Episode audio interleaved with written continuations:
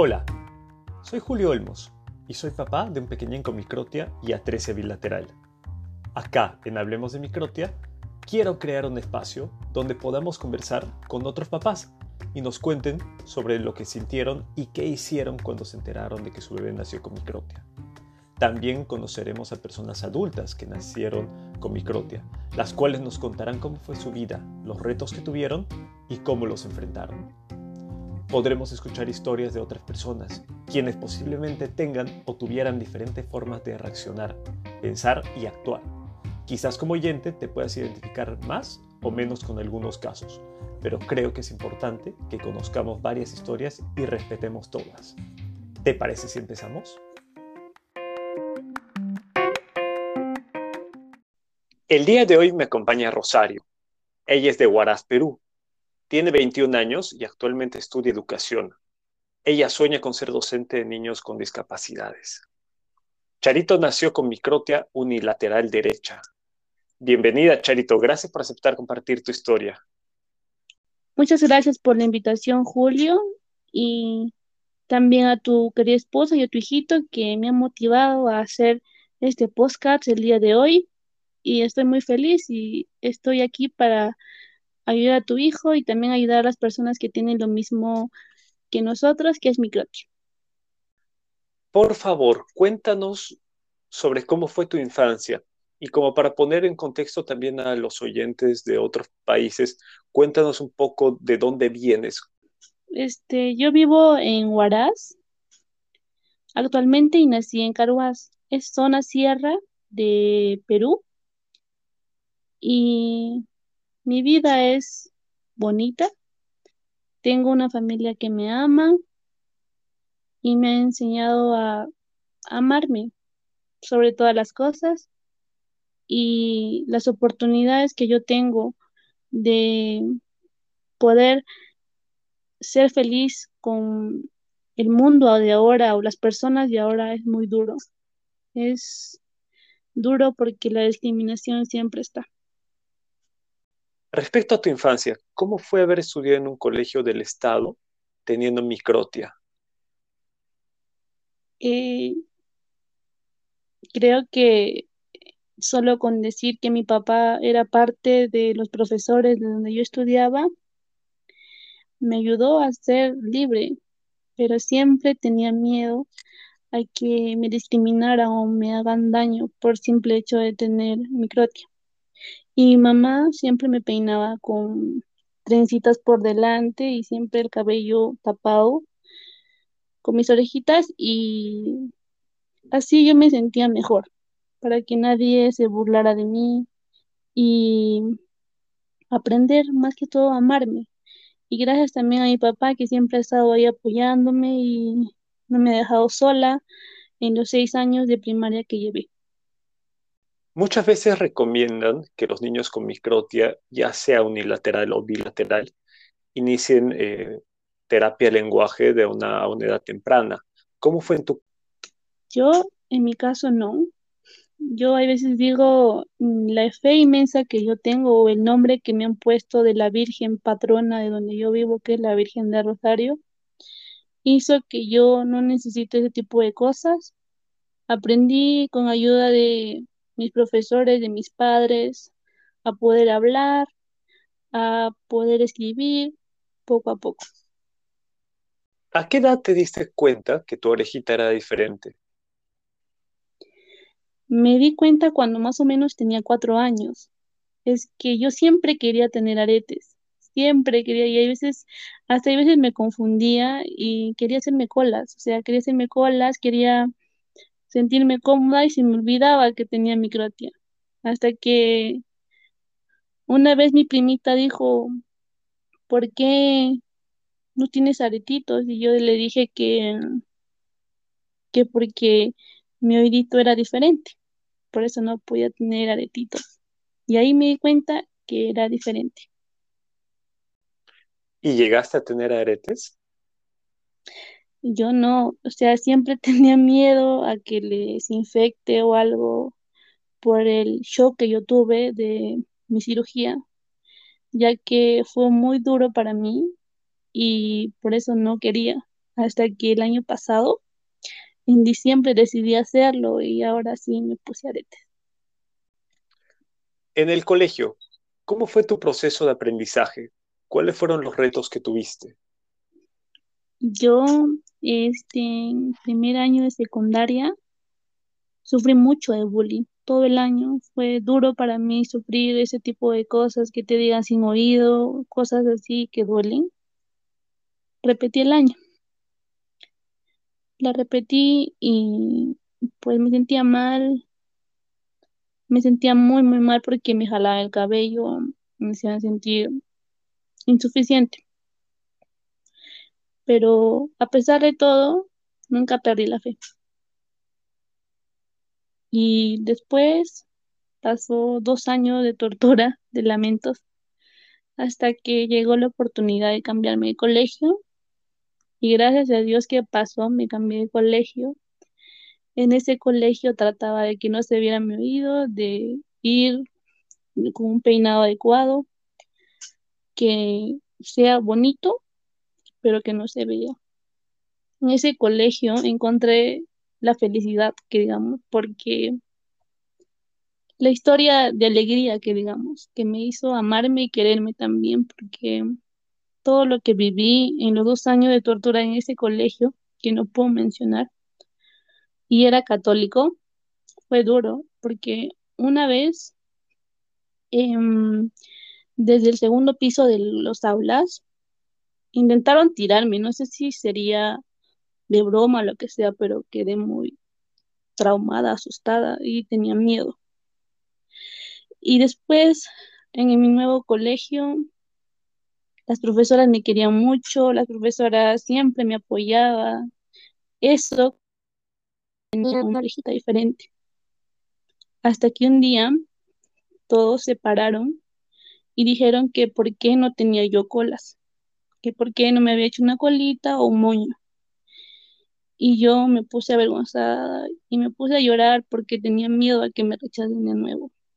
Y pasó el tiempo y después corrí, corrí en la subdirectora y le conté la historia y también a dos de mis amigas.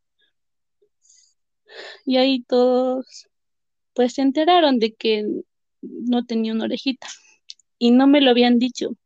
Lo bonito fue que ellos se habían dado cuenta, pero nunca me lo habían dicho, porque no querían que me sienta mal. Luego, pues me volví la ingreída de las profesoras. Hasta el día de hoy siempre me escriben, me dicen cómo estoy y así. ¿Cómo fueron tus calificaciones? Eh, de lo que jalé del grado del, del anterior colegio, me jaló mi propia tutora. Al enterarse de que yo había sufrido de bullying y todas esas cosas, me pidió disculpas y me dijo que no debía hacerlo, porque nadie jala tutoría. Y pues jalé ese curso y después, cuando entré a mi nuevo colegio, pues mi inteligencia se subió. Siempre estaba entre primer puesto, segundo puesto y el tercero. Siempre hasta tercero secundaria, hasta que me cambiaron a la sección donde están los de más alto rendimiento y ahí estaba entre primero y cuarto, primero y cuarto, así. ¿Practicabas algún tipo de deporte en colegio? Yo tenía miedo a las pelotas, no me gustaba hacer ejercicio, era muy miedosa, es que tenía miedo pero hasta que llegó el momento de natación y me gustó y, y de todos los deportes que he practicado, lo que más me ha gustado es la natación. ¿Practicas natación hoy en día? No, y solo sé flotar, no sé nadar. ¿Cómo fue que elegiste la carrera que estás estudiando? desde niña. Desde niña me ha gustado enseñar, me ha gustado ver cómo mi papá enseña a sus alumnos. Hay veces mi papá yo decía, ¿por qué no me enseña a mí a sus alumnos así? Yo quería ser una profesora que enseñe a sus alumnos, que les dé mucho amor. Sobre todo no a niños especiales, a niños que necesiten de mucho amor, porque yo tengo mucho amor para dar y yo sé y confío en mí de que voy a ser una buena profesora porque mi infancia me enseñó a dar amor a pesar de que el mundo te chanque con piedras, con lo que sea, pero yo siempre voy a dar amor a los niños que Dios me permita enseñar. ¿Alguien en tu familia tuvo microtia?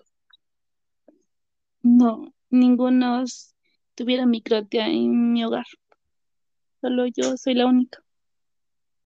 ¿Conociste durante tu vida a otra persona con microtia? Conocí a tres, tres amiguitos en el hospital de Bagliati donde me traté. Cuéntanos, por favor, sobre ese tu tratamiento.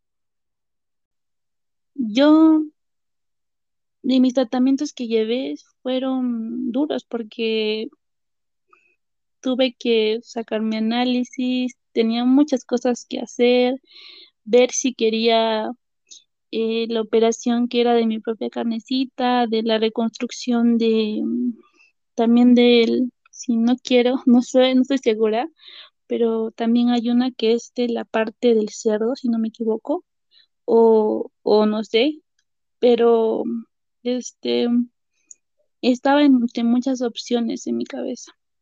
Y lo que más me dolió fue que me dijeron que estaba un poco delicada de los riñones, estaba un poco delicada de los pulmones. Y simplemente mi mamá y yo nos pusimos a llorar porque era muy triste escuchar esto. Mm, yo cuando nací, mi mamá se preocupó mucho porque pensaba que yo no escuchaba y esa idea, esa idea se le quedó en la cabeza hasta que en Huaraz llegó un programa que era Caritas Felices y solo era para el labio leporino. Pero yo llegué y me dieron la oportunidad de que mi orejita, como de algunas personas sus orejitas son pegadas, em, yo tuve la oportunidad de que me lo abrieran y tenga una partecita de mi oreja donde van los aretitos estén abiertas. Tuve mi primera operación. La segunda fue cuando tenía 15 años, ya que el doctor nos dijo que cuando nosotros tenemos 15 años ya la oreja deja de crecer. Aunque siempre crece, pero no crece ya más, siempre, crece mínimamente. Y ahí comencé con mi primera operación donde me sacaron grasita de la parte del ombligo. Después de, esta cirugía tuve otra cirugía donde también este, me sacaron grasita más abajo del ombligo. Es una cicatriz enorme, grande. Y también me sacaron grasita. Y después me hicieron el implante. Me pusieron un implante con mi propia grasita para que pueda, como se dice, conectarse con mi cuerpo o agarrar para que pueda tener un oído y que se forme. Pero en mi caso, yo en ese tiempo ya cumplí 18 años y perdí el seguro. Y al perder mi seguro no tenía la oportunidad de, de poder sacarme el implante que me habían puesto porque fue muy traumático para mí ver que ese implante se estaba haciendo huequitos y, y me dolía. Lo jalaba y se salían como si fueran carnecitas, pedacitos se salían y yo ya no tenía seguro y toda mi familia estaba muy preocupada porque era muy cara. Hasta que el doctor que me atendió en y me dio la oportunidad de, no sé si esto sea ilegal o, pero de operarme en su consultorio. Ni siquiera me operé o me sacaron mi implante en un lugar decente, sino en su consultorio.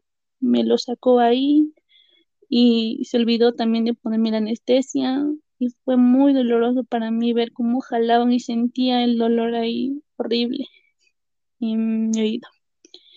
Hasta que pasó eso, quedé en shock, decidí ya nunca más operarme, decidí amarme como soy y yo, si las personas me dijeran, este, ¿sabes qué?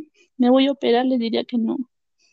Que hagamos caso cuando te dice alguien, porque a nosotros nos dijeron, el joven que yo conocí, nos dijo que no, que no me opere, y que a él también le rechazó.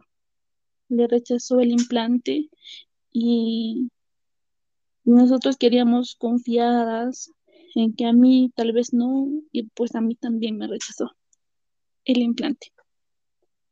¿Cuál era el objetivo de la operación? ¿Era reconstruirte la oreja? ¿Era solo formar partes de la oreja? Y cuando te refieres a implante, ¿qué te refieres exactamente? El implante me pusieron, este, como, ¿cómo te explico? Mm, primero me abrieron, me abrieron la, orejita un poquito más arriba, más o menos por la parte, un poquito, más o menos por dirección del ojito, me lo abrieron. Y ahí pusieron el implante o injerto que digamos, lo pusieron y tenía que estar ahí durante seis meses para ver si agarraba, para que me puedan, este, operar y poder tener la oreja, ya pues poco a poco ya iban a estar formándolo más y más, pero ya tendría todo lo que es como decir la base de la oreja. Lo que te sacaron fue cartílago de la costilla. No, cartílago de la costilla no. Me pusieron, este, como le digo, un implante. Creo que, si no me equivoco en mi ignorancia, este fue de cerdo, algo así me dijo el doctor. No me acuerdo bien de eso. Estuve buscando los papeles, pero no, no pude encontrarlos. Volviendo un poco a, a tu época de estudios, si lo dividimos por colegio y estudios superiores, ¿cuáles dirías que fueron los principales retos que tuviste que vivir? Y los retos que tuve que vivir es, podría ser que luchar por mis sueños, o sea, estudiar el doble, sea el triple, más que todo la discriminación la discriminación y el bullying por una persona que es como yo es muy duro y tienes que estar aguantando todas esas cosas que duelen. Mencionaste que tu mamá estaba preocupada por si escuchabas o no. En ese entonces, ¿tú sentías que escuchabas? Mejor dicho, no sentías. ¿Tú escuchabas? ¿Qué le podías decir a tu mamá? Ese caso fue cuando yo era bebé, cuando nací, mi mamá Mm, pensaba que no escuchaba y más o menos en los meses, como no, tampoco haber pensado que no escuchaba o algo. Pero luego cuando me llamaban, me llamaban por mi nombre, volteaba y, y mi mamá dice que yo escucho hasta mejor que ella. Cuando eras pequeña, ¿sentías que tu audición era normal? Sí, sí, porque escuchaba normal, tenía una audición que digamos correcta, pero de lo que he leído es que la audición de los que tienen microtia, la mayoría es solo el 70% de la audición. Existen las miradas incómodas cuando terceros se dan cuenta que tienes microtia. Hoy en día, ¿cómo manejas ese tema? Yo ya no, no me importa lo que la gente diga, lo que, cómo me miran o, o si me ven como si fuera rara o algo. Yo las evito. Y si me ven, pues normal, que sigan viendo porque yo no voy a dejar que me intimide su mirada. Una de las preocupaciones de los papás es el tema estético. Claro, Tú, mi mamá siempre ha querido que yo tenga este, una orejita para que nadie se burle de mí. ¿en algún momento te evaluaron para que pudieras usar un vibrador óseo? ¿O cuando eras niña, llegaste a escuchar sobre esa tecnología? Yo nunca escuché sobre el vibrador óseo hasta que conocí a mi amiguito en el Rebagliati que tenía la microtia en el izquierdo y en el derecho. Él tenía implante en su cerebro y ahí recién supe que eso, que, es, es eso, porque antes no sabía. Durante tu vida, ¿existió algún reto o inconveniente totalmente inesperado que tuviste que vivir por tu microtia? Eh, lo inesperado es que yo, lo primero fue cuando yo este, no tenía, antes de la cirugía, más o menos a los 14 años, podía usar mi lentes de manera normal, porque tenía un soporte normal. Pero luego de la cirugía ya no puedo usar mi lente de manera normal. Siempre se me cae, siempre se me va para el otro lado y tengo veces que se caiga. Y hay veces este es muy complicado porque yo sí tengo la visión muy baja. Y también la mascarilla. Usar la mascarilla para mí es un dolor porque tengo que usar un soporte, porque si no se me sale. Para un episodio anterior recolecté preguntas de los papás que querían hacerle a personas adultas que, hayan tenido, bueno, que tengan mi... Te voy a leer algunas de las preguntas que tú me, me las puedas responder en base a tu experiencia, en base a lo que tú has vivido y en base a lo que tú sepas. Acaba la primera.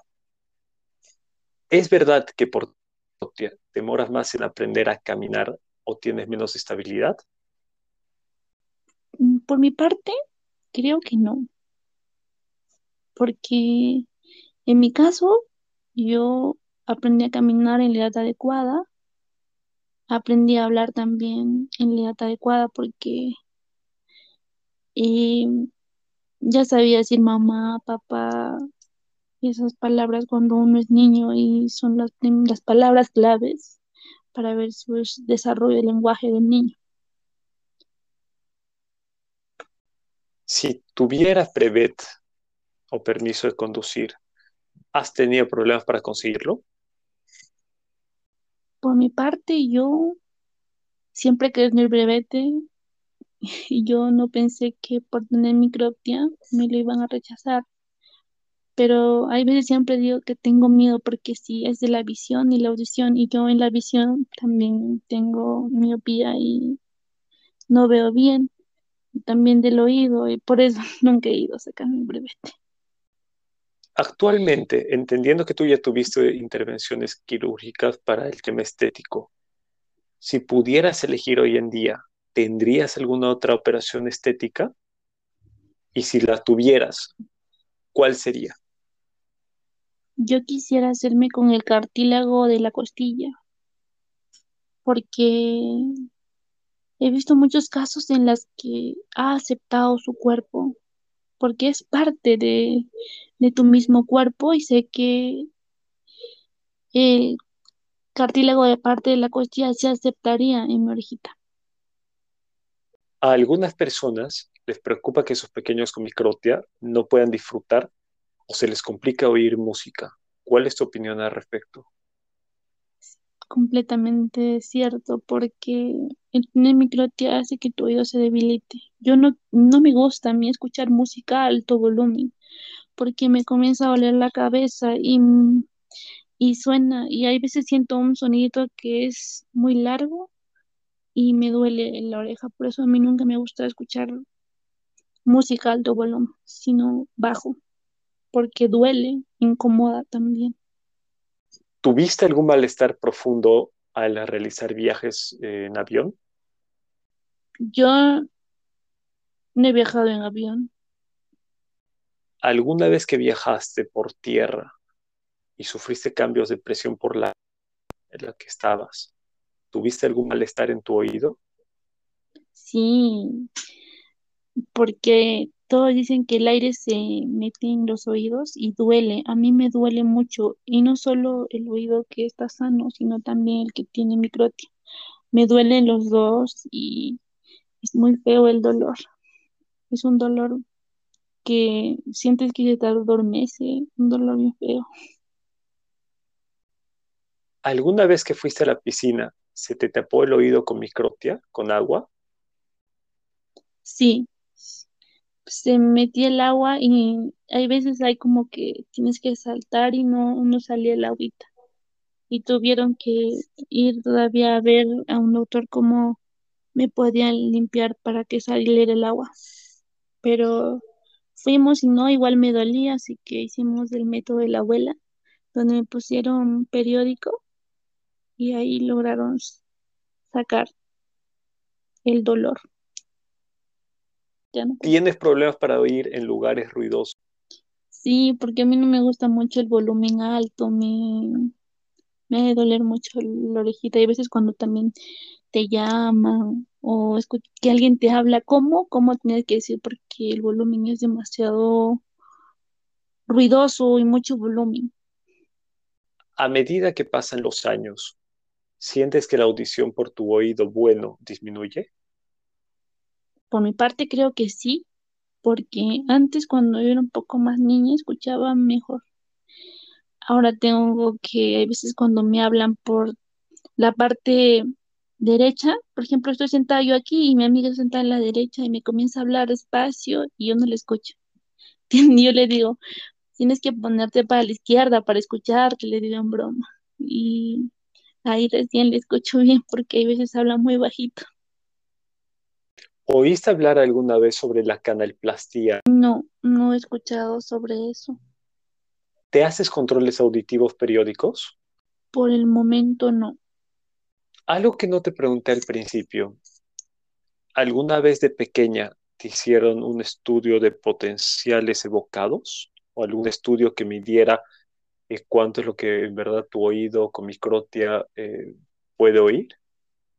La verdad, no, nunca me hicieron eso porque cuando era niña, como te conté, era una fundación que era solo para niños con labio leporino y no, no me hicieron ese tipo de estudio. Charito, ¿cuál sería tu recomendación para los papás que tienen un niño pequeño con microtia? Como se lo dije a mi maestra que tiene su nieta con microtia también, que ame mucho a su nieta, que le llene de mucho amor, que la haga fuerte, que la haga valerosa, que sienta que su familia la ama, que sienta un amor a su familia. Y que si viene cualquier persona a decirle cualquier cosa que le golpee o le moleste, que simplemente sea fuerte, que simplemente le dé mucha fuerza para que se ame y que no le importe lo que la gente diga. Me gustaría mucho que algunos de estos episodios lo, oír, lo puedan oír los papás con sus pequeñines con microtia. Si ese fuera el caso, pudieras hacer llegar un mensaje a estos pequeños, ¿cuál sería el mensaje que les darías? Yo, el mensaje que les daría a esos niños hermosos es que son unos guerreros, son unas guerreras, son niños que Dios ha mandado como ángeles. Están vestidos de ángeles porque niños como nosotros somos ángeles, somos llenos de amor, porque a pesar de todo, siempre vamos a ser felices por la familia que tenemos, por el apoyo que tenemos. Y yo sé que no todo alrededor es malo, porque yo sé que al escuchar esto, las mamás que tienen un bebé con microtia van a darse cuenta que son muy afortunados y que ese niño es un regalo de Dios y va a ser el mejor profesional de todo Perú. Si tuvieras la oportunidad de cambiar algo sobre la forma en que se abordó ya sea por tu parte o por parte de tus papás o por parte de quien quieras, ¿cambiarías algo? Y si así fuera, ¿qué sería? No es que quiera sonar egoísta, pero nunca hubiera deseado operarme porque las cicatrices que tengo fueron en vano y siempre me duele ver esas cicatrices porque son marcas que no debían estar en mi cuerpo. Charito, quiero agradecerte por tu tiempo, por aclararnos varias de las dudas que, los papás tienen. Y en verdad decirte que eres una persona que al oírte pues me, me da una sensación de que eres una luchadora y me gusta la bondad que hay en tu corazón, en tu voz y en tus palabras. Y en especial las buenas intenciones que tienes con, lo que has estudiado y bueno, y, con tu deseo de, de, ayudar a los demás. En verdad te agradezco, es, ha sido un placer conocerte. Y bueno, te dejo el micrófono libre por si quieres compartir tus redes sociales. Para las mamitas o personas que quieran saber mi vida o contarles un poco de mi historia, en Facebook estoy como Rosario Segarra Guamaliano, en Instagram estoy como Charito ZH y también en TikTok. Cualquier cosa, no duden en avisarme que yo siempre voy a estar aquí. Y si Dios quiere, Dios mediante, para las mamitas, hermanos, abuelos que escuchan de o tienen un familiar que tiene microtia, no saben, Dios mediante me dio la oportunidad de conocerlos y si Dios aún más me da la oportunidad poder enseñar a todos los niños con microtia y ser la profesora de ellos y enseñarles a amar la vida y que las personas malas sí existen, pero hay que evitarlas.